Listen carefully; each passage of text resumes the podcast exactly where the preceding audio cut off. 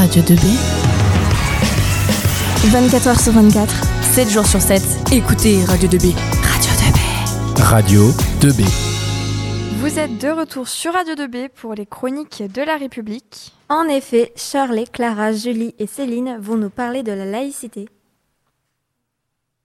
Euh, donc, euh, tout d'abord, la laïcité garantit la liberté de conscience, mais aussi la liberté de manifester ses croyances et convictions. Elle implique la neutralité de l'État et impose l'égalité de tous devant la loi sans distinction de conviction ou de croyance. Elle garantit aux croyants et aux non-croyants le même droit à la liberté d'expression de leurs convictions ou croyances. Elle assure également le droit d'avoir une religion ou de ne pas en avoir, d'en changer ou de ne plus en avoir. Donc nous avons interrogé plusieurs passants sur ce que représentait pour eux la laïcité. Que signifie pour vous la laïcité? La laïcité, c'est un peu euh, bah, je sais pas, enfin, la laïcité c'est compliqué, mais en même temps c'est facile. C'est ce qui est mis dans les lieux scolaires ou les lieux publics pour que tout le monde soit sur un pied d'égalité, en gros, par rapport à nos croyances ou nos orientations ou tout. Enfin, voilà quoi, c'est pour que tout le monde soit à sa place sans être gêné par les autres ou voilà. C'est la liberté de, de montrer sa religion. La laïcité, c'est pratiquer sa religion euh, sans, sans déranger les autres. Donc dans une première partie, nous expliquerons comment la laïcité a été mise en place, euh, puis dans une seconde partie, euh, euh, de la liberté de croire ou de ne pas croire. donc pour commencer, la laïcité a pris place pour la première fois en France durant la Révolution française. Elle a été inventée afin de calmer les tensions entre les guerres de religion. La laïcité a été créée le 9 décembre 1905. C'est avec la Révolution qu'apparaît l'idée d'un État laïque, indépendant de toute religion ou Église et neutre vis-à-vis de tous les cultes. Il y a trois principes, la liberté de conscience, de culte, la séparation des institutions publiques et des organisations religieuses, et l'égalité de tous devant la loi, quelles que soient leurs croyances ou leurs convictions. L'émancipation de la société vis-à-vis de la religion qui l'accompagne se traduit par divers textes et événements, tout comme euh, la Déclaration des droits de l'homme et du citoyen. L'article 10 dit que nul ne peut être inquiété pour ses opinions, même religieuses, pourvu que leurs manifestations ne troublent pas l'ordre public établi par la loi. Donc, euh, dans cet article, euh, donc cet article affirme à la fois un droit, la liberté d'expression de ses opinions religieuses, et un devoir, le respect de la loi. À la fin du XIXe siècle et au début du XXe siècle, une série de lois est venue renforcer le principe de la laïcité. Les lois de Jules Ferry ont rendu laïque l'enseignement qui était public et obligatoire depuis 1883. En 1901, la loi sur les associations autorise les congrégations religieuses qui peuvent fonctionner en interne comme des institutions mais ne sont pas reconnues comme telles par la société. Enfin, la loi de séparation des églises et des États de 1905 stipule que la République assure la liberté de conscience. Elle garantit le libre exercice des cultes, cependant, elle ne reconnaît, ne salarie ni ne subventionne aucun culte. Ainsi, l'État reconnaît la liberté de conscience, mais aucune religion n'a une légitimité sociale et institutionnelle. Nous voudrions citer un philosophe anglais, John Locke, qui, dans son extrait Lettre sur la tolérance, prône la tolérance et considère que les églises et l'État doivent être séparés. Ce philosophe apparaît comme l'un des premiers penseurs de la laïcité. Il y a la loi de 2004 qui interdit dans les écoles le port des signes religieux ou tenue par laquelle l'élève manifeste une apparence religieuse. Cette loi est une exception au principe de la laïcité, d'expression religieuse dans l'espace public. Aujourd'hui, les jeunes de 14-16 ans manifestent beaucoup de pudeur en matière de religion. Ils ne dévoilent pas souvent leur opinion à ce sujet. C'est souvent qu'ils préfèrent échanger sur la religion avec des amis proches, comme s'il s'agissait d'un sujet sensible pour eux. Beaucoup de jeunes respectent les personnes qui croient. Certains pensent que la religion est source de disputes et que le monde irait mieux sans.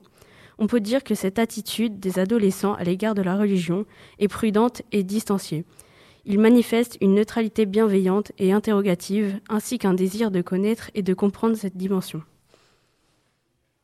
La liberté de ne croire ou de ne pas croire. La liberté de religion est aussi appelée liberté de culte ou liberté de croyance. Cela désigne le droit subjectif de personnes qui ont choisi ou non de pratiquer une religion. Par extension, elle fait également référence aux textes de droit, aux conventions ou aux lois qui permettent de défendre, d'étendre ou de limiter ce droit. La liberté de religion est, avec la laïcité, l'un des aspects essentiels de la liberté de conscience. L'État respecte la liberté de conscience de ses concitoyens et reste neutre en matière de religion et de conception de la vie. L'État est donc laïque et respecte les choix religieux et philosophiques, comme cela est expliqué selon l'article 1er de notre Constitution. La France est une république indivisible, laïque, démocratique et sociale. La liberté religieuse est également évoquée dans l'article 10 de la Déclaration des droits de l'homme et du citoyen de 1789. Nul ne doit être inquiété pour ses opinions, même religieuses, pourvu que leurs manifestations ne troublent pas l'ordre public établi par la loi. Nous pouvons voir que c'est un principe qui est donc ancré dans notre histoire depuis plusieurs siècles. Les écoles peuvent également participer à cet enseignement de la morale, et ce, tout en gardant leurs identités. Par exemple, pour Maurice Tiech, qui est un célèbre professeur de philosophie, cela vise le développement physique, intellectuel et spirituel des élèves. Quant à l'enseignement des faits religieux prônés dans les écoles publiques, les écoles privées sous contrat avec l'État s'en sont également préoccupées en développant des programmes de culture religieuse offerts à tous. C'est le passage d'une laïcité d'ignorance à une laïcité d'intelligence. Pour continuer, nous pouvons nous intéresser maintenant au blasphème, qui est une parole ou un discours qui outrage la divinité, la religion ou ce qui est considéré comme respectable ou sacré. Le terme blasphème lui-même est un terme religieux, c'est le ressenti de croyants. Le blasphème n'est pas une notion juridique. Le délit de blasphème a été supprimé en 1881 et seulement en 2017 en Alsace et en Moselle. La France est une république laïque et dans ce cadre, le droit ignore le délit de blasphème. En revanche, il est amené à l'envisager sous l'angle de la liberté d'expression et des limites qui peuvent y être apportées. Il est donc possible d'insulter une religion, des symboles religieux. En revanche, il est complètement interdit d'insulter les adeptes d'une religion.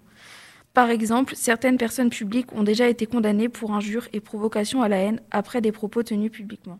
Il y a aussi un autre exemple un peu plus euh, connu et plus parlant euh, qui est d'actualité. Euh, l'affaire Mila, qui commence le 18 janvier 2020 lorsque Mila, une adolescente de 16 ans, après avoir refusé les avances d'un internaute musulman, est devenue insultant à son égard, critique l'islam de manière virulente sur Instagram. Dès lors, elle est insultée et menacée de mort par plusieurs personnes de confession musulmane qui l'accusent de racisme. Elle assume pleinement ses propos et revendique le droit au blasphème, tout en précisant ne pas avoir voulu viser des êtres, des êtres humains, regrettant de l'avoir dit de manière aussi vulgaire et présentant ses excuses à ceux qui pratiquent leur religion en paix.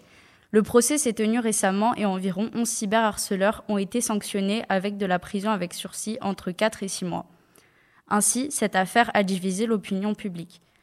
L'un des principaux motifs d'autoriser le blasphème est que les libertés ne se divisent pas et l'indivisibilité des libertés est une garantie majeure apportée au culte minoritaire. Nous avons également interrogé des personnes pour avoir leurs avis sur les signes religieux voyants. Voici leurs réponses. Quel est votre avis sur les signes religieux voyants? Euh, je pense que ça dérange pas certains moments, à part peut-être si on est dans d'autres lieux de religion qui traitent une autre religion, il faudrait respecter justement la cause. J'en avais un à un moment et je l'ai enlevé, mais euh, j'aurais pu le garder parce que c'était discret. Après, en tant que prof, c'est un peu plus compliqué. Pour conclure, nous pouvons donc affirmer que la laïcité maintient l'équilibre dans notre société et qu'elle est donc primordiale, surtout de nos jours. Eh bien, merci les filles.